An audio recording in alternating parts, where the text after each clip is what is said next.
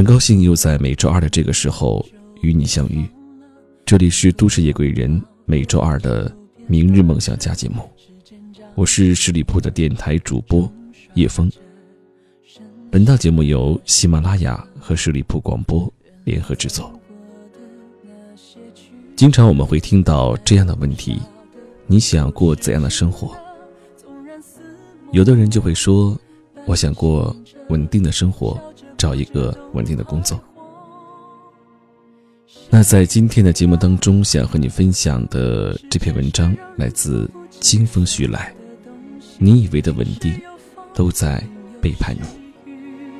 争不过朝夕，又念着往昔，偷走了青丝，却留住一个你。岁月是一场有去无回的旅行，好的坏的都是风景。别怪我贪心，只是不愿醒，因为你，只为你，愿和我一起看云淡风轻。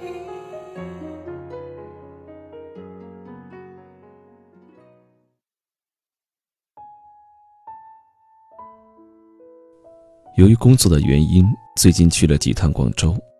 跟以前同事聊天的时候，说起最近事业单位的退休制度改革。新的制度对大学教师的退休工资做了很大的调整。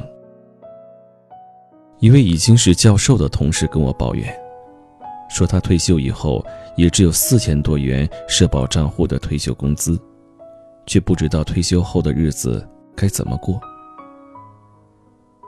本来大学老师是享受公务员制度下的退休工资的，所以大学给老师交的社保很低。因此，未来如果改成社保制度下的退休工资，大学老师的退休生活质量就会大幅下降。说实话，我们毕业那会儿，很多人希望做大学老师，能拿到比较体面的退休工资，也是一个重要原因。没想到，不到十年，退休工资制度就有了那么大的变化。有些事情，总是在你还以为是理所当然的时候发生，不仅来的始料不及，还有种背叛感。在广州，我还见了一位以前的学生 G，他在某国有电网工作。在我的观念里。电网是最具垄断力的企业，真的是应该算是铁饭碗了。但既告诉我，现在电网企业的效益在明显下降。我问他为什么，他说，电网的垄断都被打破了。以前电网里输的电都是电网公司的，现在不是了，其他售电公司也可以买电卖电。他们只需要租用电网公司的电线网络就可以了。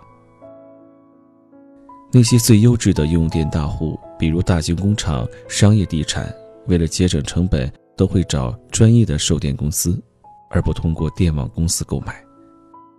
于是，G 所在的电网公司效益逐年下滑，福利也大不如前。最大的垄断行业都会这样，更是让人咋舌。在我心目中，高校和电网企业应该是最具垄断能力的机构了。可是事实就是，即便这样的机构，垄断也在被慢慢的打破，而所谓的稳定，也在渐渐成为浮影。稳定当然是好的，这是人性永恒的追求。但是，被稳定的外衣所蒙蔽的，其实是我们内心的懒惰。在追求稳定的时候，我们不妨仔细思考几个问题：一，稳定的绝对值是多少？我们都知道，投资理财领域有个固定收益品种，叫做货币基金。最有名的货币基金就叫做余额宝，很稳定，年化百分之三到百分之四的收益。但是我们大部分人。不会把主体资本投入在货币基金上面，因为它的收益太低了。同样的工作也一样，很多稳定的工作年薪只有五到十万，我们即便按照上限十万来计算，三十年的工龄，你一辈子可以赚的钱，就是三百万。这些钱全部用来在一线城市买个体面的房子，都有点捉襟见肘，更不要说你还需要基本的生活开支，需要消费升级，需要优质的生活，需要给孩子提供好的教育。你所期望的稳定，就是人生中的余额宝。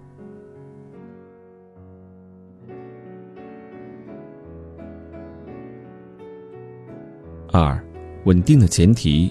到底是什么？很多时候，我们判断稳定，是根据以前的十到二十年的经验，而这种线性的经验主义是十分错误的。一九九五年以前，我们以为国企是最好的，都去了国企，结果碰上国有企业改革下岗大潮来临。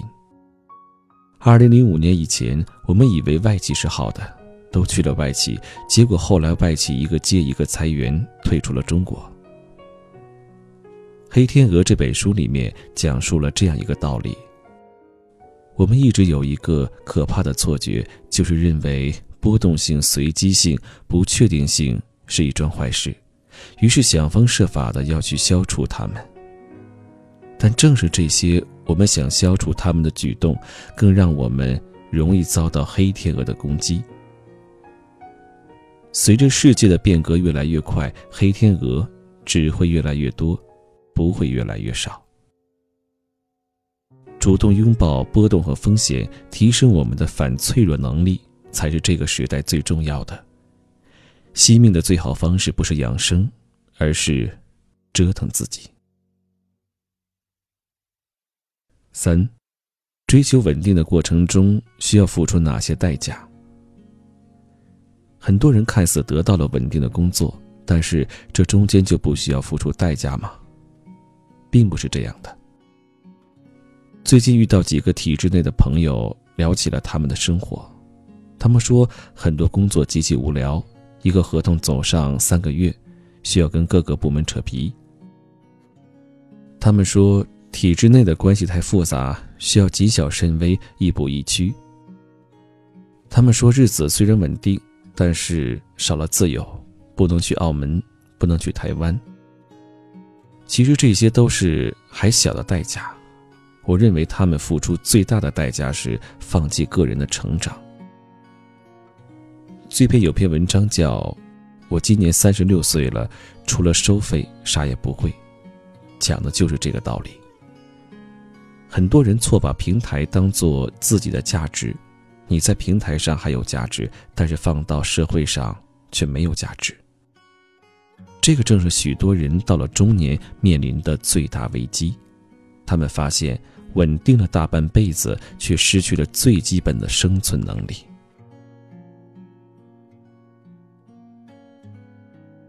在《黑天鹅》这本书里提到，为了保护森林里的鹿群，政府请猎人杀死了狼。鹿群过上了安稳的生活，啃完了树木，让森林失去生机，死在了突然来袭的瘟疫。最后，政府把狼请了回来，才让整个森林恢复了生机。这件事放到我们现实生活中，说白了就是四个字：折腾自己。有些人天生就喜欢折腾，这样的人看上去很辛苦。其实很幸运，他们主动跳出稳定，锻炼自己的反脆弱能力，最后成为人生赢家的可能性就更大。但是更多的人天生就不是爱折腾的性格，这样的人在今天这个时代，如果不去做刻意的调整和转变，很容易成为染上瘟疫的鹿群。这种调整和转变，包括这么几个方面。危机意识，这个非常重要。生于忧患，死于安乐。人无远虑，必有近忧，要未雨绸缪。我们学了太多的道理，但真正会当真去实践的道理太少。很多人说鸡汤没用，要我说，他们本质上从没有信过鸡汤。等到实际经历了，才认识到危机的存在。那时的我们已经成为狼的盘中餐了。我们要自己给自己找到那匹随时可能出现的狼。有一个办法就是多想象，想象自己成了樊胜美，想象自己三十四岁遭到了公司的劝退，甚至想象自己就是中心的那位跳楼的程序员，跳下去前在窗口徘徊的那十分钟，想的越细节越好。这个过程很残忍，但是是最容易做到的，一直折腾。二，终身学习。很多人离开学校后就不再学习，哪怕看书看的也都是闲书。我并不是说看闲书不重要，而是想说不能放弃持续学习。现在学习的方式真的很多，也很方便。不愿意抱着一本大书看的人，可以订阅音频课程；没有专门的时间学习的人，可以利用上下班坐公交的时候看，或者开车的时候听。很多事情都是可以组合做的。三、社交动起来。之前我在文章里提到的那位卖保险、年过千万的女博士，她就跟我说，之前在高校工作的时候，圈子很小，几乎就是她和老公的两人世界。她后来意识到，人一定要跑起来、动起来，只有这样，人生才会活络起来。后来，她开始跑保险，全国各地飞，接触和认识了很多人，自己的路也越走越宽。四，向下看。适当的时候，我们要学会向下看。我以前在文章说过，那些你看不起的行业才是你的机会。我们要摒弃所谓“发展就是向上的”固定思维。到了一定的年纪，有了一定的积累后。搞不好，主动下一个台阶，选择一个低维度的赛道，反而是摆脱稳定、获得成功的捷径。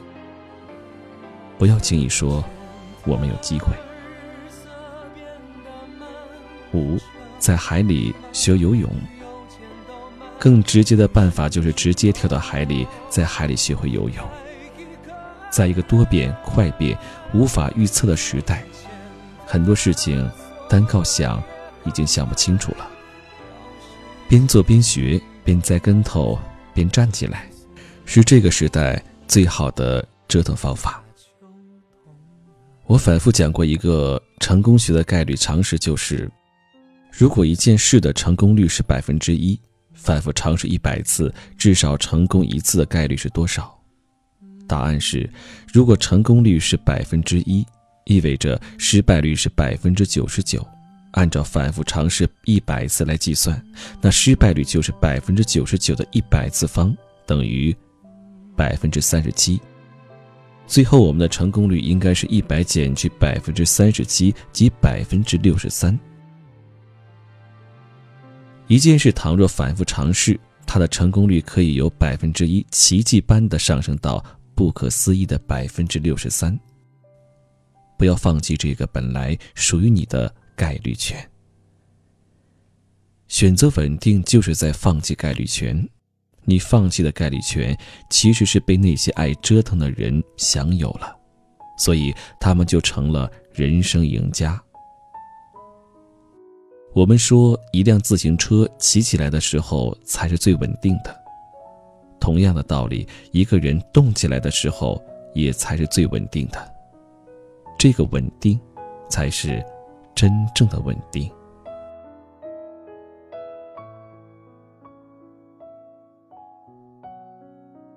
不知道各位在听完今天的节目之后，会有怎样的感触？一峰看完这篇文章，感触很大，感觉他好像就是在说自己，在说身边的一些人。一峰在。二零零七年从大学毕业后，就直接走进了体制内去工作。但是工作半年之后，我并没有安于现状，而是利用业余时间开始去创业。从零八年开始创办培训学校，一直到今天。那么在一五年的时候，很幸运的赶上了。微商的创业大潮，于是呢，带着很多人一起创业，也一直到今天。我想，在我们的电波那一边，有很多体制内的朋友，比如说像公务员、事业单位、老师、医生等等，甚至是一些公司的白领、企业的管理人员等等。一个人在体制内工作久了，就会发现有点无趣，和那些在北上广在从事着创业等等其他工作的。同学朋友来说，好像自己每天的节奏没那么快，成长的也很慢，甚至是在倒退。那么叶枫也愿意和这些朋友来分享我十年来的这些折腾的生活。那么如果你也想改变一下自己现在的稳定，想折腾一下，利用工作以外的时间呢，想创业，可以加入我的个人微信。英文字母小写，汉语拼音，叶枫一九八五一三一四，叶枫一九八五一三一四，让我们一起来沟通，一起呢改变自己以往的生活。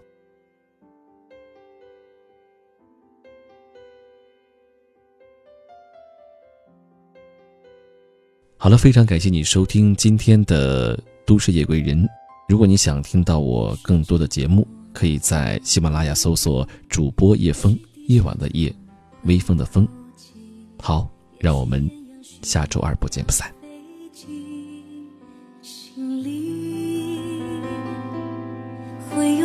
有故里将出不去，一生与冷漠做邻居，杯中时光已多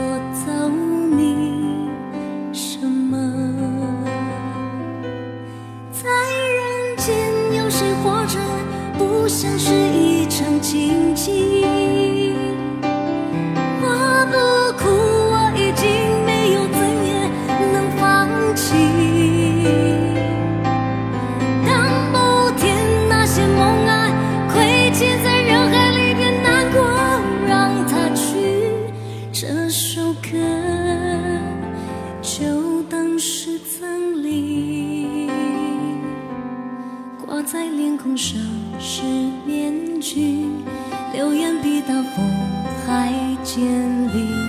你到底为了什么而不去？人心有多深不见底，灵魂在逃亡无处去，现实像车轮。